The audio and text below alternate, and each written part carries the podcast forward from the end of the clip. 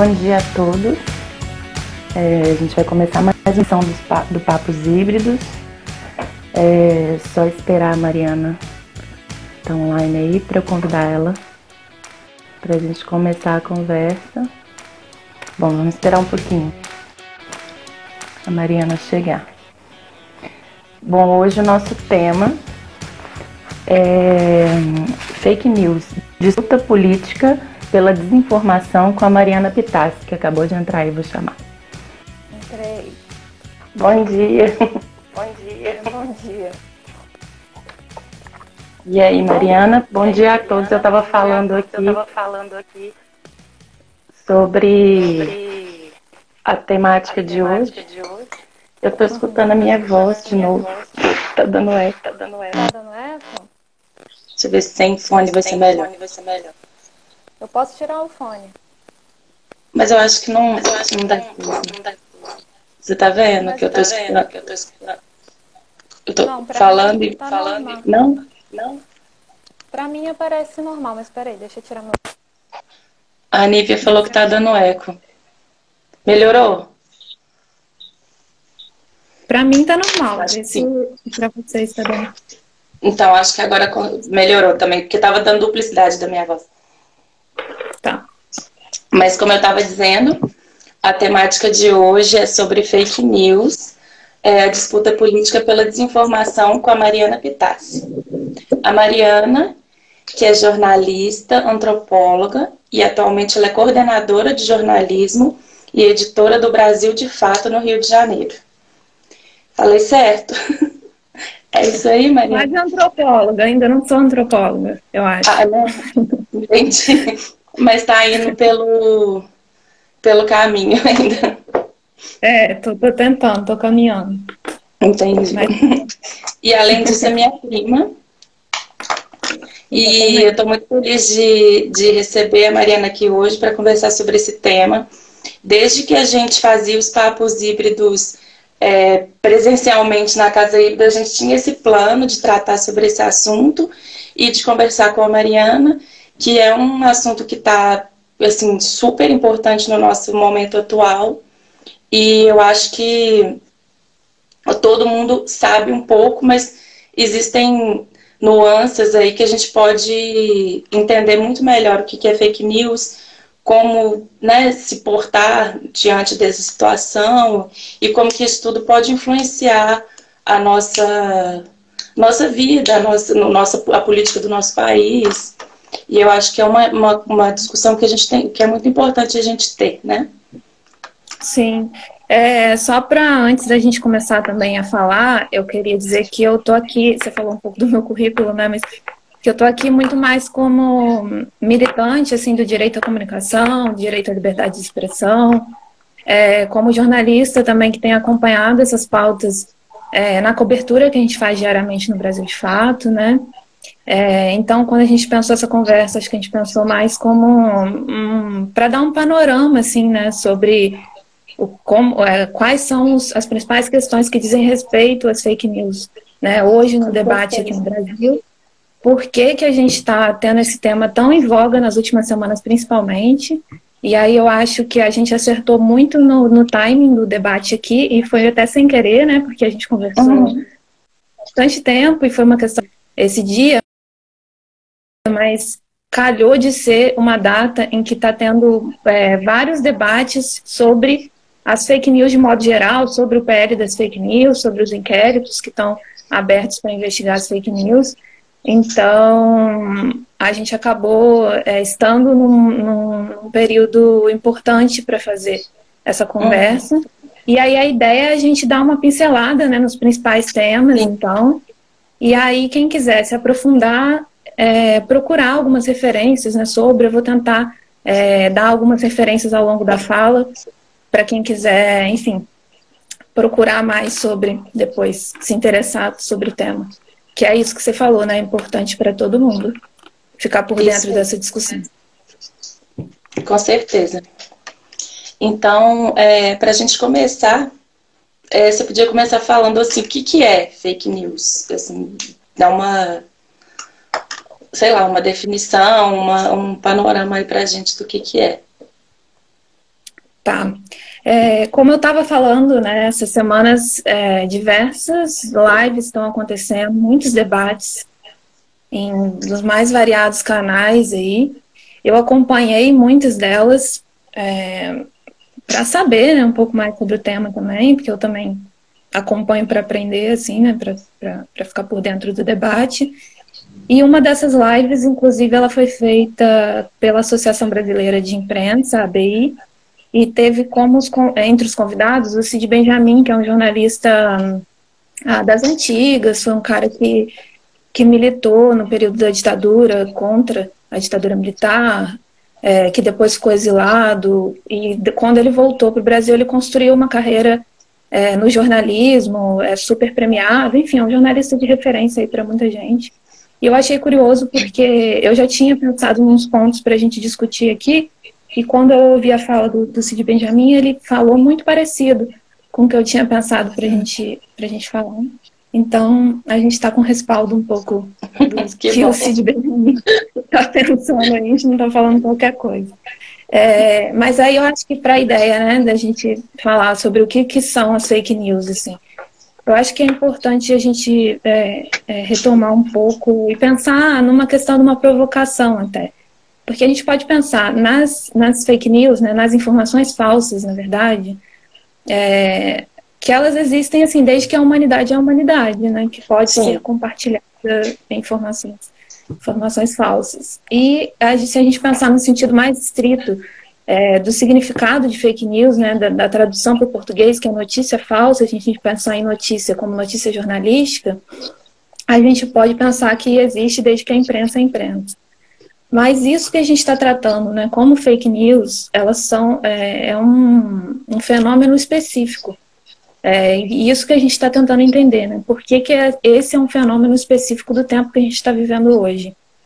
E aí é, tem diversos pesquisadores da área da comunicação que estão tratando é, fake news para designar é, uma produção de, de, de informação falsa é, produzida, portanto, de modo intencional e pensado para ser massificado e mexer com a opinião pública de alguma maneira. Então, é uma informação que é plantada para causar desinformação. E foi por isso que a gente também colocou esse nome no título, né? Porque fake news está diretamente relacionada com desinformação. E aí, é, só é possível a gente ter esse panorama de, de, de, de, compartilhamento de fake news como a gente tem hoje, por conta da popularização da internet, aí, entre aspas, e uhum. é, das tecnologias de comunicação que a gente tem hoje, né? E aí, eu estou falando popularização da internet, muito entre aspas, porque se a gente pegar a realidade do Brasil, a gente tem, né, eu estou falando aqui do Rio, você está falando aí de Belo Horizonte, a gente está uhum. no Sudeste e em grandes centros urbanos, então a gente tem uma realidade peculiar daqui que a gente não pode tratar como se fosse a realidade do Brasil inteiro, né? Sim. Porque o acesso à internet, ele pressupõe é, que as pessoas paguem, são pouquíssimos as prefeituras de, das localidades que oferecem Wi-Fi gratuito, ainda assim com muitos problemas, né, para conexão. Sim. Então, a gente acho que ainda não pode falar na internet como um meio é, que está completamente popularizado, né? É importante é, a gente está vendo, tá vendo isso muito agora, principalmente com a questão do ensino à distância, como é que está sendo é, injusto e difícil para muitas crianças que nem estão conseguindo acessar e tem diversos casos aí que a gente está acompanhando nesse momento, né? Exatamente. É, mas ainda assim, é, é, um, a internet cresceu muito, né? O, o acesso à internet cresceu muito nos últimos tempos, um crescimento considerável. Está se popularizando, mas ainda está em processo dele. Nem sei também se chega a se, chegar a todo mundo em algum momento. Vamos ver né, o que, uhum. que acontece no nosso futuro. É, mas aí, voltando para as fake news, a gente teve é, essa discussão colocada mais em debate mundialmente com a eleição do Trump, do Trump nos Estados Unidos. Uhum. E a gente teve essa discussão importada diretamente aqui para o Brasil pelo Bolsonaro, né?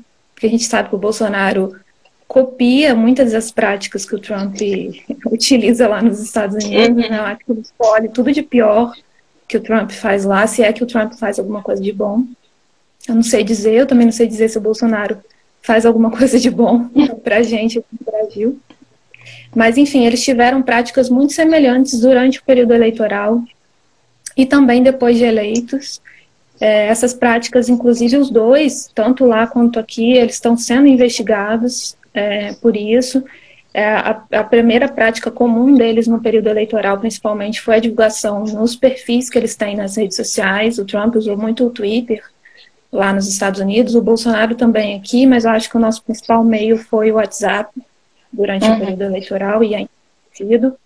É, ele, então, eles usaram esses perfis nas redes sociais para é, divulgar essas informações falsas, e, além disso, eles estão sendo investigados por contratar empresas para criar redes é, de, de, de, usuários robôs é, uhum. para espalhar essas notícias falsas. Né? Então, é, são essas duas práticas muito semelhantes que eles tiveram. E aí, uma dica também que entra para quem quiser é, ficar mais por dentro dessa discussão é, das eleições, né, do, do, do período eleitoral, do, dessa parceria com essas empresas para o compartilhamento dessas notícias, eu indico um documentário que chama Privacidade Hackeada, que está no Netflix, inclusive, e ele, ele não trata só sobre fake news, ele trata, na verdade, sobre como que o compartilhamento de dados é, entre os usuários, principalmente do Facebook, e uma empresa que chamava Cambridge Analytica, como que isso foi se organizando é, para usar esses dados, né, para criar fake news e para trabalhar para a eleição desses governos conservadores. Uhum. E aí o caso do Trump é o caso mais exemplar assim que eles tratam no, no, nesse documentário, mas é, tiveram outros, outras eleições anteriores que essa empresa trabalhou para ajudar a eleger esses governos conservadores e foi principalmente nos países da América Central e da Ásia. Então, é, tiveram experiências anteriores para chegar, é, no caso do Trump, nos Estados Unidos. E aí, é, eu acho que, só para a gente pensar aqui em umas maneiras é, de como que as fake news elas são é, divulgadas, né, principalmente, eu acho que a gente pode citar assim, uma forma mais elaborada, que inclusive a gente tem exemplo lá no Brasil de Fato, de episódios é, é, desse tipo de, de, de, produção de fake news, que é, é quando um, é, é uma prática de fake news e também de fraude, quando se pega é, a identidade visual de um portal de notícias, o, a logo dele, a fonte que ele usa, tipo, copia todo, toda a identidade visual e coloca dentro desse, como se fosse dentro desse portal, né, dentro dessa imagem desse portal, é, uma notícia como se ele tivesse produzido essa informação. Então, é uma forma de, de, se utilizar né, da imprensa, da credibilidade do, dos portais jornalísticos para divulgar uma, uma informação falsa. Essa prática se chama phishing. Uhum. E a uhum. gente teve exemplos recentes disso no Brasil de fato. E até a nossa equipe de TI ela nos orientou como que a gente tinha que, que trabalhar para derrubar essas páginas, fazer as denúncias para que elas fossem derrubadas. É, mas acontece que elas voltam, elas se derrubam uma e aí aparece de novo. Uhum. Então a gente está tentando também no nosso site é, explicar um pouco para as pessoas que isso tem acontecido e que esse tipo de conteúdo não está sendo produzido por nós. É, e aí, se a gente pensar também, tem outro, outras formas, né, como eu disse, é, pelos novos meios de comunicação, por exemplo, no YouTube, é, o Bolsonaro também fez muito isso durante o período eleitoral e ele ainda faz, né, ele, ele faz lives ao vivo, ao vivo no uhum. canal dele no YouTube, em que ele divulga fake news através do discurso, né. E aí, é, não só o Bolsonaro, mas outros influenciadores digitais também, né, se a gente pensar e no alcance que essas pessoas têm, muito, é, muito, muito fácil de se reproduzir é, é notícia falsa, né? E aí, por fim, o nosso exemplo mais comum aqui no Brasil, que é o WhatsApp. Deu uma caída? Não, não. Tá tudo bem. Você está me ouvindo?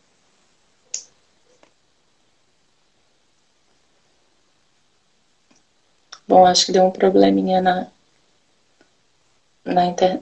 Mariana, voltamos. Ah. Fui eu ou você, ou nós duas? Não sei, para mim estava é, normal e de repente deu uma paralisadinha, mas está tudo bem. Tá. É, e aí, como eu estava falando, o WhatsApp também é um, é um é, uma das, dos canais mais populares que a gente usa aqui no Brasil e tem sido um canal, é, um dos mais populares para disseminação de fake news também. Acho que não só pela popularidade dele, mas também pela facilidade né, com que se tem de compartilhar Sim. informações no WhatsApp mesmo, né? Através de texto, de, de áudio, de vídeo, né? Qualquer pessoa pode viralizar coisas. E a gente estava é. falando dessa questão da internet paga, da dificuldade e tal. O WhatsApp, ele, é, grande parte das operadoras, elas mantêm um, um número ilimitado de dados para o WhatsApp. Que eu acho uhum. que, não sei o que, que é o ovo ou a galinha, não sei se veio primeiro a fake news e, sabe, se o interesse deles é permitir que o WhatsApp tenha esse acesso limitado por qual motivo, a gente não sabe. Mas se, uhum. se as pessoas aproveitaram que o WhatsApp é assim para também divulgar fake news, mas várias operadoras, acaba, por exemplo, a pessoa compra um, um determinado número de crédito, acaba para usar qualquer outro aplicativo, mas o WhatsApp continua podendo ser usado. Então, assim, é um uhum. é uma, um, uma ferramenta que vamos dizer assim, é ilimitada e de fácil acesso, como você disse, né? Exatamente. Tem essa questão também, né? Para pensar. É... E aí, uma questão também, além desse, desse fácil acesso, que eu acho que é importante também de por que, que, as, que as fake news viralizam tanto no WhatsApp, tem pesquisadores que estão é, pesquisando mesmo o impacto das fake news durante o período eleitoral aqui no Brasil, enfim, que já estão apontando que é, porque normalmente quem a gente tem na nossa lista de contatos do WhatsApp são pessoas próximas. Sim. E aí é muito mais fácil, né, dentro de uma rede de pessoas que você conhece, você ter uma, uma credibilidade mesmo naquelas pessoas, uhum. né? É seu pai, seu avô, seu tio, né, sua mãe.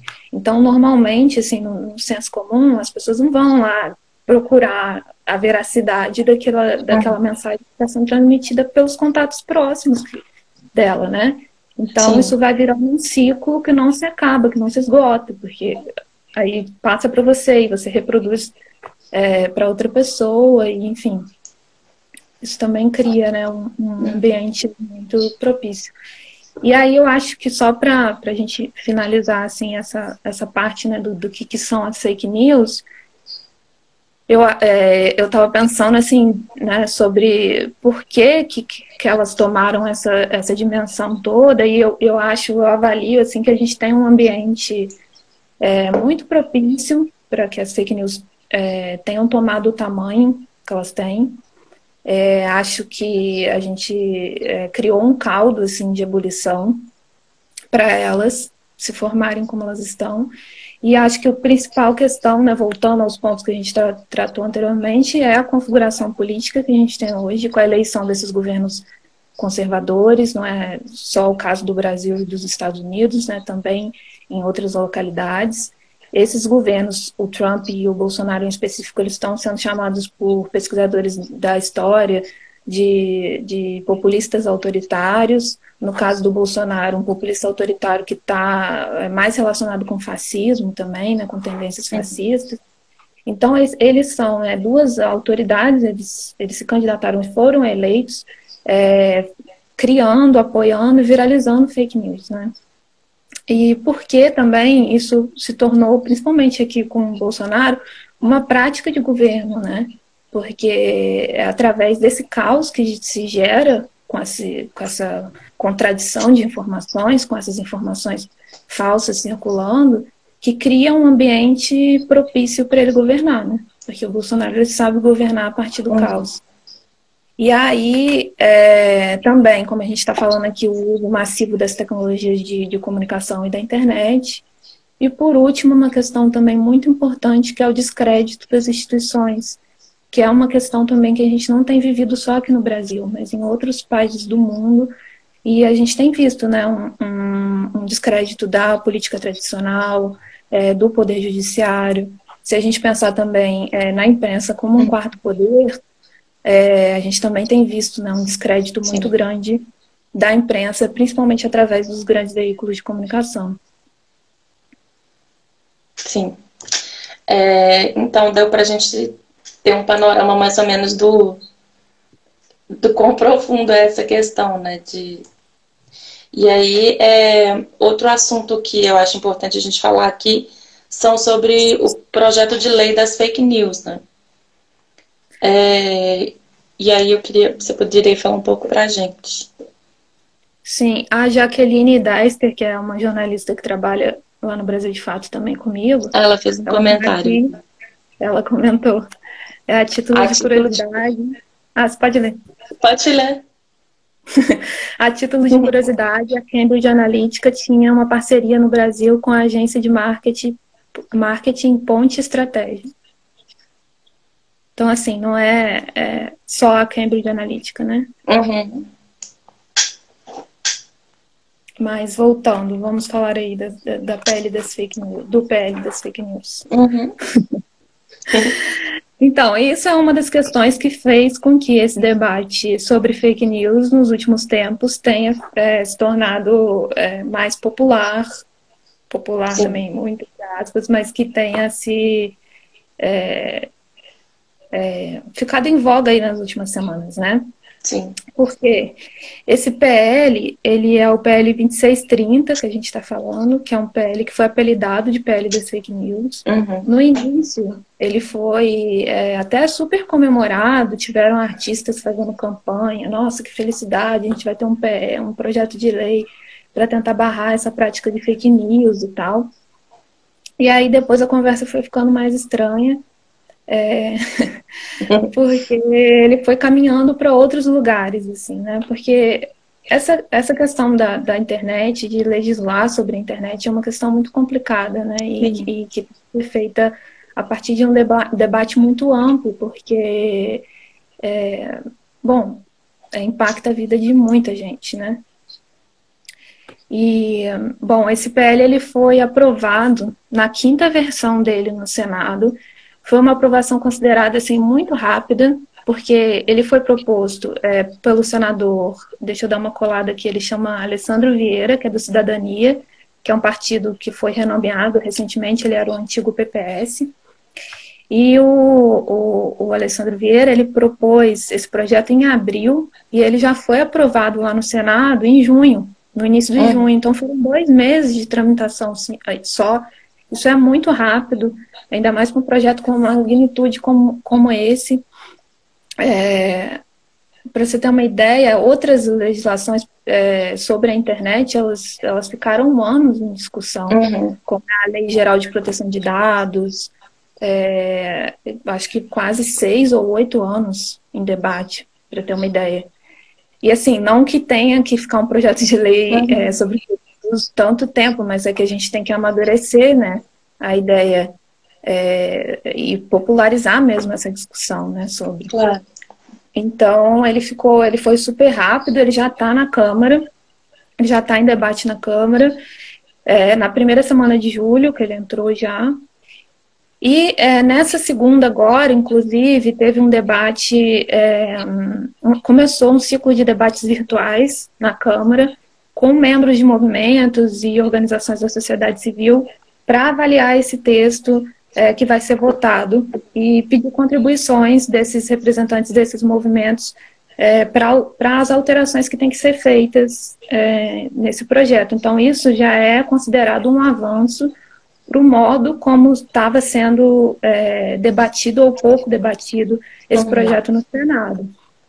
E isso só foi possível por conta da pressão desses movimentos, e aí eu estou falando é, tanto do, da Coalizão Direitos em Rede, do Fórum Nacional pela Democratização da Comunicação, que é o FNDC, do Coletivo Intervozes, todos esses que integram o, o Fórum Nacional pela Democratização da Comunicação. Enfim, eles fizeram uma super pressão e eles conseguiram é, né, como representantes da sociedade civil, participar mais ativamente, mais ativamente dessa discussão. E aí, é, só para a gente pegar também a emenda desse projeto, ele é uma emenda, a emenda dele diz assim: institui a liberdade brasileira de institui a lei brasileira de liberdade, responsabilidade e transparência na internet. Então, não, ele foi apelidado de pele do fake news, mas ele está tra tratando também é, sobre outras questões. Inclusive, é, a gente vai falar aqui mais dos pontos negativos para dar um alerta para as pessoas sobre que, que, é isso que está que, que, que em debate, o perigo desse, desse projeto ser aprovado como ele está, mas uhum. ele tem pontos positivos também. São poucos, mas tem. E aí eles dizem respeito principalmente à, à transparência que as plataformas, é, né, que as administrações das plataformas nas redes sociais têm que ter é, com os usuários, né, mesmo.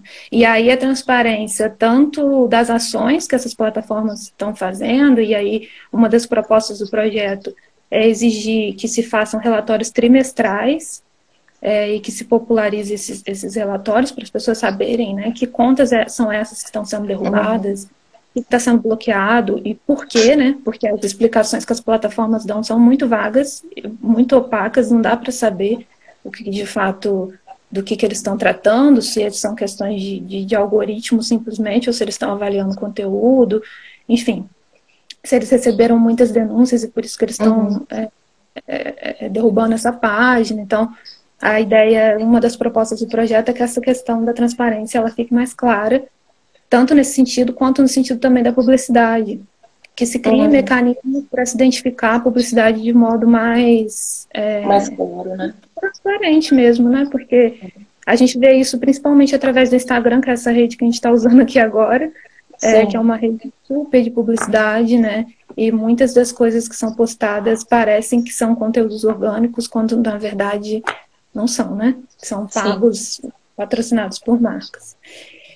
Enfim, mas aí voltando, eu, é, a gente tem alguns, então, é, questões que são interessantes nesse projeto, é, e eu acho que só do projeto estar tá trazendo esse debate é, à tona também já é de uma importância é, muito grande, né?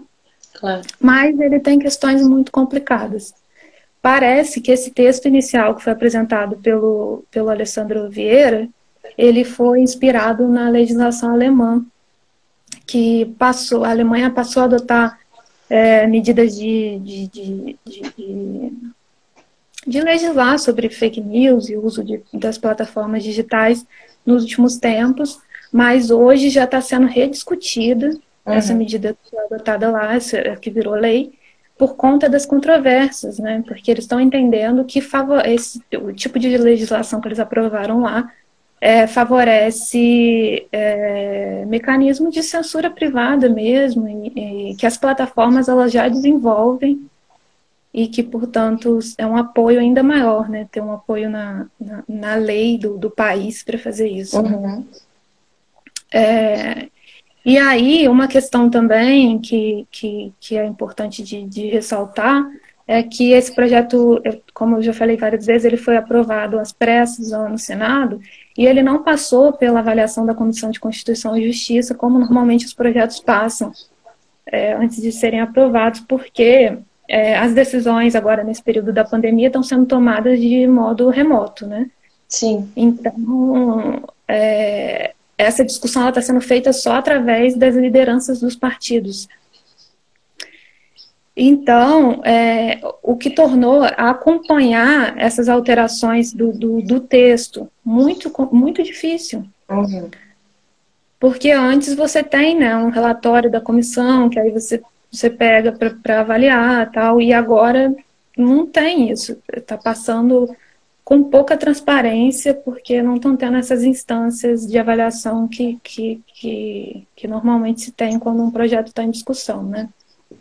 E aí, é, uma, uma dois pontos para chamar atenção no texto desse projeto é que, é, como eu disse, ele está tra trazendo avanços para essa primeira versão que foi apresentada, principalmente por conta da pressão uhum. que as organizações políticas os movimentos exerceram sobre os parlamentares, mas é, ainda tem pontos muito, muito controversos que estão explicitados principalmente no artigo. Olha, o, o Instagram está me avisando que eu já passei dos 40 minutos hoje. Ele me avisa, tem um sininho. Dos 40 minutos da live? Não, do, de uso do ah, é? Instagram. É? Eu coloco uma. É, enfim, tem dois artigos que são os mais controversos nesse projeto, que é o artigo 10 e o artigo 12. O artigo 10 está tratando sobre a rastreabilidade em massa. É, ele autoriza que os dados eles sejam guardados obrigatoriamente pelas plataformas, é, de os dados de todas as pessoas que participem de cadeias de compartilhamento de conteúdo. Ou seja, aí pode entrar é, jornalista, pesquisador, uhum. parlamentar, ou qualquer pessoa que eventualmente passe é, a postar ou compartilhar uma postagem para uma denúncia. Sim. Então, todas as mensagens que circularem nos aplicativos mais massivamente, elas vão ser, podem ser consideradas suspeitas e podem passar a ser rastreadas sem que é, se tenha indício de ilegalidade naquele, naquele conteúdo. Então, é, essas organizações, principalmente a Coalizão Direitos em Rede, ela está chamando a atenção para que, é, que essa é uma grave violação né, do princípio de, de presunção de, de inocência é, e que pode impactar diretamente o exercício da liberdade de expressão é, e da comunicação nos aplicativos, porque as pessoas podem ficar com o pé atrás né, de compartilhar determinado Sim. conteúdo e acabar não se expressando da maneira como elas, elas queriam inicialmente. E aí um outro ponto é o artigo é, 12 que no parágrafo 6 é, desse artigo é, também está tratando, com questão, tá tratando de questões que podem ser perigosas para a liberdade de expressão. Ele diz que as pessoas que se sentirem ofendidas por um conteúdo postado por uma página ou por um perfil é, elas podem, elas podem não, elas devem entrar em contato com a plataforma e pedir o direito de resposta. E aí, essa figura do ofendido que eles estão tratando nesse texto é, não aparece em lugar nenhum do, do, do, do texto do projeto, só nesse parágrafo sexto, ou seja, tem um problema enorme para delimitar quem é essa figura do ofendido. A gente não sabe muito bem quem que é esse ofendido, porque não está lá é, é, explicado no texto do projeto. E aí uma questão importante também, né, de lembrar que o direito de resposta ele é uma garantia constitucional e que deve estar baseado numa decisão judicial, né? se a gente terceirizar para as plataformas, para a administração das plataformas, é, esse tipo de, de, de, decisão é mais um poder que a gente vai estar delegando para essas plataformas, né? Sim. E aí, outra questão também é que, para o cumprimento desse artigo em específico, de novo, as plataformas elas são autorizadas a guardar dados dos usuários é, que violam essa, esse, esse parágrafo é, do artigo. Então, assim, é, e aí as pessoas podem perguntar, ai, mas as plataformas já não guardam meus dados o tempo inteiro? Mas a questão é que, sim, elas guardam, elas são plataformas é, privadas, portanto, elas têm uma gerência é, é, que é própria delas, né? Mas a gente é, garantir pela nossa lei que as plataformas tenham esse tipo de prática é, é uma diferença muito grande. A gente está é, ratificando né, a autorização para que elas façam isso. Entendi. E aí, é, esse projeto de lei, ele está atualmente em qual, qual fase do processo dele? Ele está em debate no, na Câmara dos Deputados. É, ele ainda não tem data para votação, então ele está num período de tramitação que a gente chama, que é um período de discussão mesmo, de debate do, do projeto. E, inclusive, algumas dessas discussões, como eu disse é, no início dessa semana, já teve uma na segunda-feira, que foi transmitida online, então dá para procurar isso para acompanhar. E aí, principalmente através das páginas que eu indicaria, né, através das páginas desses, desses movimentos e dessas organizações, e a principal delas é a coalizão, coalizão Direitos em Rede. Entendi. E aí, uma coisa é, é, também para a gente é, colocar aqui também, né, para pensar, é que na última semana a gente teve esse caso do Facebook que derrubou as contas Sim. que eles é, alegaram que operava desde as eleições de 2018, né? E aí eu vou colar aqui de novo, porque eu não lembro as coisas de cabeça, mas que ao todo foram 35 contas, é, 14 páginas e um grupo de 350 pessoas além de 38 contas no Instagram, essas outras eram no Facebook. E aí a, a administração alegou comportamento inautêntico e inadequado para derrubar essas contas. E além aqui do Brasil, parece que essa ação foi feita em outros países, acho que na Ucrânia, uhum. nos Estados Unidos e acho que outro, outros países da América Central. Aí, só para dar um exemplo também, tipo, a gente teve né, esse exemplo de retirada de contas inautênticas do, do Facebook, que estão indicando que participavam de uma rede de compartilhamento. É, é, e nem era, eles não estão alegando pelo conteúdo de, face, de, de fake news, não. Eles estão falando que é uma uhum. rede um comportamento estranho para essas páginas. Nós aqui no, no Brasil de Fato, aqui no Rio, a gente teve o nosso WhatsApp, a gente tinha uma conta do WhatsApp Business, que a gente compartilhava principalmente boletins de notícias diários, uhum. e aí teve essa conta derrubada é, há, um mês mais ou menos, e aí a gente não teve explicação do aplicativo de porquê que essa conta uhum. Derrubada, a gente conseguiu voltar com ela como uma conta de WhatsApp comum, é, mas é isso, a gente mandou um e-mail para eles, eles ainda não nos retornaram. E na semana passada eu vi também uma reportagem na Folha falando que um caso muito semelhante aconteceu com o PT, com o Partido dos Trabalhadores, e eles também falaram que foi sem justificativa da administração do WhatsApp. E aí, estou contando esses dois casos para chamar a atenção que essas empresas que gerem essas redes sociais, esses aplicativos, é, essa moderação delas, ela vem para o bem e vem para o mal, né? Os critérios que elas utilizam, como eu estou falando aqui, eles são muito opacos, a gente não tem é, detalhes sobre quais são.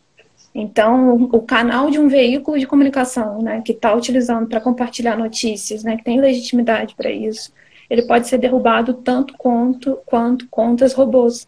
Sim.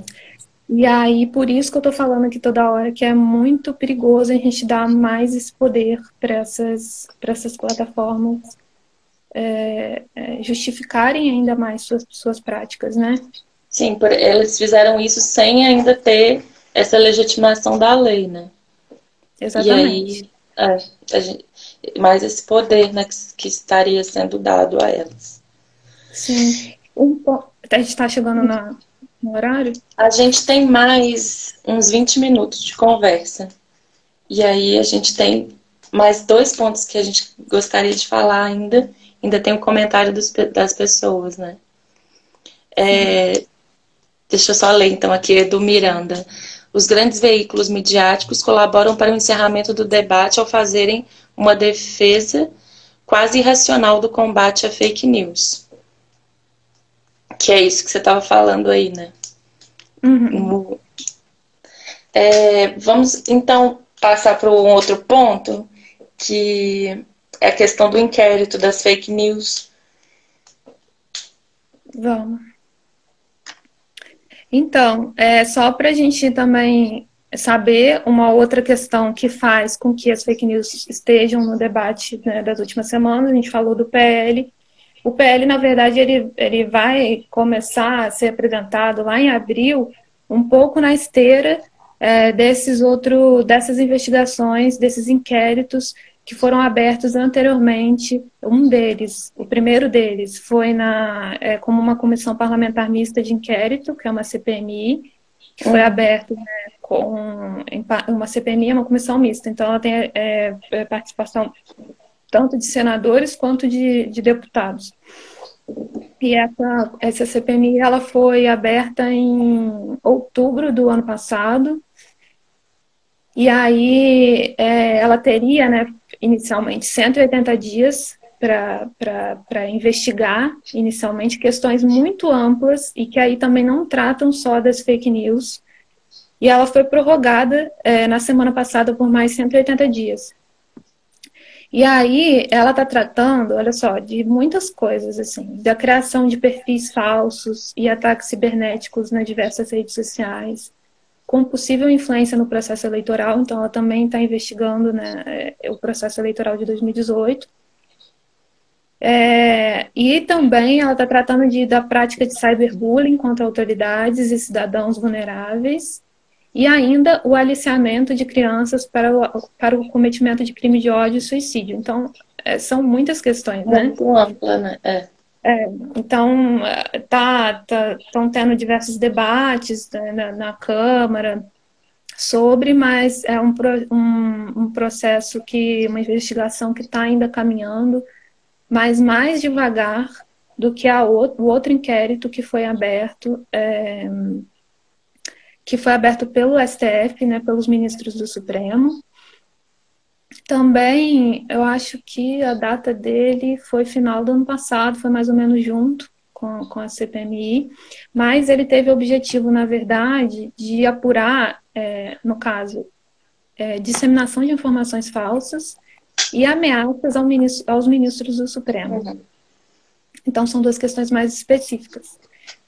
É, a legalidade dessa ação no Supremo, desse inquérito no Supremo, foi contestada por um processo que foi analisado pelos próprios ministros do Supremo é, em junho, e eles definiram pela legalidade desse, e pela validade dessas investigações. E aí, ele, esse, esse inquérito também estava com prazo próximo de encerrar, é, e foi prorrogado por mais 180 dias é, pelo ministro Alexandre de Moraes, que é o relator desse, desse inquérito. E aí, esse, esse, esse inquérito do STF é o que está sendo responsável nos últimos meses por se aproximar, ele tá, parece, né, os veículos da, da imprensa estão indicando que ele está mirando é, apoiadores do, do presidente Bolsonaro, é, que estão sendo investigados por suspeita de, de integrar uma rede de, de, de, disseminação de notícias falsas e ameaças não só contra os ministros do STF, mas outras figuras públicas. E aí a gente viu, é, eu acho que isso ficou é, é, de conhecimento público, assim, né, foi muito divulgado na mídia meados de junho, mais ou menos, os mandados de busca e apreensão que foram emitidos pela Polícia Federal é, para Sarah Winter, para o Roberto Jefferson e até para o empresário o Luciano Heng, que é o dono da Avan, né, que é uma rede lá do, do Sul, é, como parte dessas, dessas investigações. Então, é, tem indícios já, porque é isso, né, o inquérito ele segue é, com sigilo e tal, mas uhum. tem algumas coisas que vazam né, na imprensa, e aí está sendo apontado que esse inquérito está chegando muito perto do gabinete do ódio, que seria né, esse grupo de assessores é, do Palácio do Planalto, instalados no Palácio do Planalto, que estariam sendo comandados por um dos filhos do Bolsonaro, que é o Carlos Bolsonaro, que é o vereador, é vereador aqui no Rio, uhum. e que, por sinal, fica mais em Brasília do que aqui, né? Ele tem cumprido muito pouco do, do mandato dele aqui. E aí seria um exemplo de um uso explícito mesmo da máquina e do dinheiro público para produzir fake news, né? Isso, isso parece que esse inquérito está chegando próximo é, de comprovar isso, sim. Então, foi uma ação que foi criada para investigar os ministros do STF, que gerou inúmeras discussões, porque não teve apoio de diversos órgãos inicialmente, inclusive o Ministério Público Federal é, mas que essa investigação está caminhando para outros lugares e que está sendo uhum. importante também, né? Eu acho que vai ser muito importante ainda para a gente, para elucidar uhum. algumas questões. Com certeza. Isso. E agora, Mariana, a gente está chegando mais ou menos ao final aqui. É, eu acho que a gente pode falar sobre o papel da imprensa nesse contexto todo, né? Que, como uhum. você falou, assim, um pouco no começo, o, a imprensa ela tem ela tem sido colocada como perdido credibilidade nesse momento e qual seria o papel do, do jornalista da imprensa nesse momento mesmo. O que, que, que você acha disso, assim? Uhum. É, então, eu fico brincando, lembro disso às vezes, que desde que eu entrei na faculdade de jornalismo em 2010, não tem muito tempo, mas tem algum tempo, que eu escuto uma frase que é muito comum, assim, que, que de certo não foi dessa época, ela é muito anterior a isso, que fala que a e jornalismo nunca foram tão importantes quanto agora. Né, que é uma frase aí de uma necessidade de de autoafirmação e de defesa do jornalismo de imprensa. né? E aí a gente está vivendo esse momento de, de, de questionamento, né, da, da, das, principalmente dos grandes veículos de comunicação. E aí eu acho, sim, que é muito importante a gente fazer esse exercício de, de questionar a imprensa tradicional, mas eu acho que a gente tem que tomar cuidado também para não colocar tudo em descrédito. É, porque aí a gente entra numa, numa questão assim muito nebulosa, né? Quando a gente coloca tudo em, em, em descrédito e em ataque. A gente viu, por exemplo, é, recentemente, a gente tem visto é, profissionais da imprensa, né, jornalistas, é, têm sofrido uma série de ataques. São ataques recordes desde a redemocratização, então, é, sofridos por parte da presidência da República, sofridos não, feitos por parte da presidência uhum. da República é. jornalistas. E aí, segundo os números da FENAGE, que é a Federação Nacional é, dos Jornalistas, foram registradas, olha só, 245 ocorrências de janeiro a junho desse ano, sendo 211 categorizadas como é, descredibilização da imprensa, 32, 32 ataques pessoais a jornalistas e dois ataques contra, contra a FENAGE. Esses números, eles querem dizer que são quase 10 ataques ao trabalho jornalístico por semana só nesse ano. Isso porque não está contabilizado aqui os números do ano passado, que também foram recordes. Então, assim, e aí a gente vê né, é, os jornalistas sofrendo esse ataque direto, e a Globo, principalmente, como essa figura que é, acumula e condensa essas críticas principalmente, né? A Rede Globo Sim. como um todo. E aí, a, a, não só as críticas da extrema esquerda, da extrema direita, que é, é né, da ala bolsonarista, mas também da esquerda. E aí, eu acho que é importante pensar que a Globo ela é uma representação, na verdade, de como está organizado os, os veículos de comunicação hoje no Brasil. Sim. Então, é importante a gente questionar é, não só a Globo, mas a forma como está é, tá sendo, tá sendo organizado ao longo de toda a história é, da, dos meios de comunicação no Brasil, essas empresas em grandes oligopólios. Né? E a gente questionar principalmente as empresas que estão é, tendo atuação em redes de rádio, de televisão, porque são concessões públicas. Então, uhum. são questões que dizem ainda mais respeito a nós enquanto cidadãos. Né? É, e aí também outra questão importante, não só o oligopólio, mas a maneira como essa imprensa se comporta, porque ela faz né, diariamente escolhas políticas, mas que são disfarçadas da imparcialidade. É um jornalismo que não, não, não, não coloca cara a tapa. É um uhum. jornalismo que não assume que ele tem, que tem partido, que tem posição. Né? E isso causa uma grande confusão na, nas pessoas e eu acho que ia ser um ganho muito grande se a gente começasse a admitir é, de que lado que a gente está. E aí eu estou falando dos grandes veículos de comunicação, porque lá no Brasil, de fato, por exemplo, a gente deixa isso muito claro. E é uma das questões principais que a gente sofre ataque também. Uhum. E aí, é, lembrar também que, por exemplo, aí no caso da Globo, né, é, é uma, a história da, da Rede Globo é uma história constituída de contradições. Sim. A gente viu que, que a Globo, ao longo dos anos, né, apoiou os golpes, apoiou o golpe militar de 64, apoiou o golpe de 2016, mas nesse momento da pandemia, a Globo tem sido importantíssima é, para prestar serviço para a população, para informar uhum. mesmo. Né? Ainda mais nesse momento de desinformação. O presidente fala uma, uma mentira e, e, a Globo tem sido muito importante para esclarecer, né, para as pessoas, e principalmente pela audiência que ela tem. Sim. E aí a gente fala muito da Globo, porque a Globo é a maior, né, de todas Sim. essas empresas. Então, ela, ela é representativa nesse sentido e, inclusive, tem perdido espaço nos últimos anos. Mas o problema não é que a Globo exista, e, e...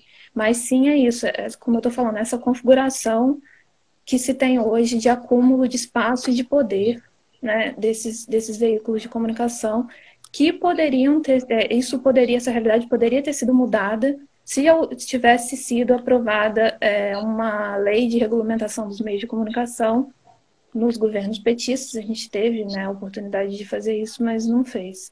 Então uhum. a gente teria uma realidade muito diferente dessa que a gente tem hoje. E aí, só para finalizar, assim, né, para lembrar que a comunicação, o jornalismo, eles não são sobre uma coisa só, eles não tratam sobre uma verdade absoluta, os fatos, eles não estão aí soltos no mundo para serem coletados, né, capturados, é, é, eles dizem respeito a visões, a versões da realidade. Uhum. Então, é, é, tem que estar no plural, porque são diversas versões. E aí é muito interessante para a comunicação, para o jornalismo, que tenham diversos veículos, que tenha concorrência e que tenha pluralidade, para que, de fato, essa comunicação ela seja representativa e possa né, nos formar e nos informar né, como, como indivíduos e como sociedade mesmo, né? E aí, é, só para finalizar a, a pergunta, eu acho que nesse momento, esses momentos de crise, eles são muito importantes para a gente compreender várias coisas. É, e essa crise das instituições em que a imprensa está inserida, ela pode ser importante, pode ser um passo importante para a gente repensar e reafirmar o papel do jornalismo, mas de um outro jeito, né? Não uhum. só repetindo lá a frase que a imprensa é mais importante como nunca, mas é, apresentando novos modelos mesmo, que tipo de comunicação que a gente quer. A gente não quer mais essa uhum. comunicação sendo produzida desse jeito. Isso é. Eu acho que a gente tem ganhos com isso. É, espero que sim, né? é, a Nígia. Oi? Para pensar positivo. É, tem que pensar. A Nívia fez um comentário aqui. É uma cultura de descrédito que tem crescido, pois o mesmo acontece com a ciência. E é isso, né? As, as, as instituições têm sido colocadas em xeque, assim, e, e, e perdendo credibilidade, né? Como a gente começou falando. As pessoas acreditam muito mais no boato do WhatsApp do que numa, numa pesquisa, numa notícia, numa coisa que foi. Que houve um trabalho ali em cima para acontecer, né? É como se nivelasse, né? Sim. É como se colocasse no mesmo nível, né? Um, uma frase que está sendo compartilhada no WhatsApp de uma notícia que foi apurada. Exatamente. Uma pesquisa científica, enfim. A gente tem uma pergunta aqui, ó. É, você sabe dizer quanto por cento, em média, o Grupo Globo monopoliza os veículos de comunicação nacional? O quanto, né? Uhum. Não sei isso de cabeça. Uhum. Porque também mudou, é, principalmente com a mudança da, do, da, da, da, direção da publicidade estatal.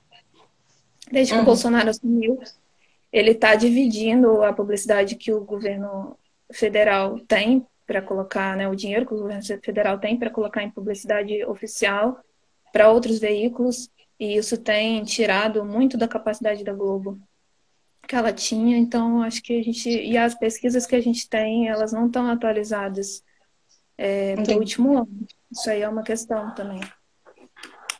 A gente tem três minutos Vou ler o último comentário correndo aqui. Pluralidade é fundamental. Só que tem uma figura intrigante nos meios de comunicação hoje, que é o do comentarista, que muitas vezes oferece um comentário raso, reduzido sobre questões complexas.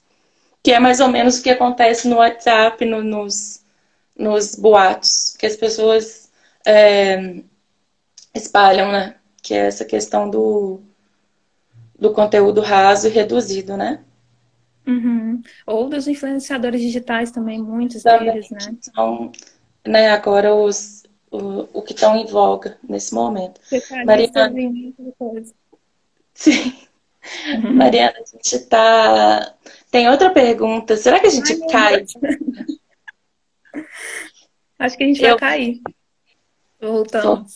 é melhor a gente responde com calma, você responde com calma e a gente consegue encerrar com mais calma, porque fica na correria. É, dá um nervoso, né? Uhum.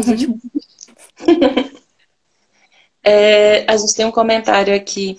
Bolsonaro cria a crise, polariza, ameniza e com isso aumenta o engajamento para o seu campo político. Governança a partir do caos. É isso aí. É isso aí, resumiu. É Jaque. Ótimo. Então, acho que se encerraram as perguntas e os comentários. E é isso. Acho que foi muito bom. Queria agradecer muito por você ter aceitado o nosso convite, pela conversa. Eu acho que foi incrível aqui a gente poder aprender muita coisa e pensar em muita coisa e ver tudo que está acontecendo à nossa volta e refletir para a gente né, tentar ver o que, que, é, o que, que no que, que a gente acredita, o que, que a gente compartilha, o que, que a gente dá crédito. Sim. E aí, muito obrigada. Obrigada a todos que assistiram também. A gente ficou muito feliz aí de, tá, de ter vocês com a gente ouvindo. Sim. E aí, logo depois que a gente termina aqui a nossa live, o, a gente transforma num podcast, que aí quem não ouviu ou quiser ouvir de novo, pode ouvir a hora que quiser. E a gente deixa o link disponível a part... hoje à tarde, assim já fica disponível. Tá ótimo. Eu queria também aproveitar para agradecer.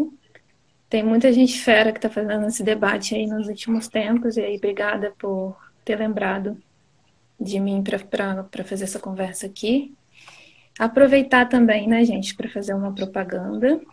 Claro. Eu queria indicar, é, principalmente quem está em dúvida, quiser se informar mais sobre as questões, enfim, que envolvem esses inquéritos, que envolvem PL fake news, é, eu indico é, o Brasil de Fato como fonte de notícias, porque a gente tem trabalhado é, todos os dias lá, né, para apurar essas questões e tentando explicar de uma maneira simples para todo mundo ficar mais por dentro do que está acontecendo. E aí eu especificamente estou falando aqui do Brasil de Fato do Rio, então para quem quiser acompanhar notícias relacionadas ao Rio, ao Brasil também, a gente tem uma página específica de cada estado onde o Brasil de Fato atua. Então tem a página nacional do Brasil de Fato, mas tem também a nossa página regional. Aí, por isso, como vocês estão em Minas, também vocês podem digitar Brasil de Fato é, mg.com.br, e aí você vai direto para as notícias de Minas. E aqui no Rio, Brasil de Fato, rj.com.br. E tem em vários outros estados também, é só olhar lá na nossa página, que é brasildefato.com.br, para dar uma olhada e acessar. E além disso, eu queria indicar também essas outras fontes, que são fontes mais primárias mesmo de, de informação, principalmente a Coalizão Direitos em Rede, que tem feito relatórios quase é, semanais para explicar é, nos, nos, mínimos detalhes assim, os pormenores dessa questão do, do PL. E também o Fórum Nacional pela Democratização da Comunicação, FNDC, e o Coletivo Intervozes. São três referências aí muito importantes para a gente procurar, se a gente quiser aprofundar no tema. Tá e bom, é isso, Mariana. Obrigada. Muito obrigada por tudo, pelas indicações e é, Obrigada aí novamente a todo mundo que ouviu. Um beijo, Obrigada, bom dia para você. Um beijo.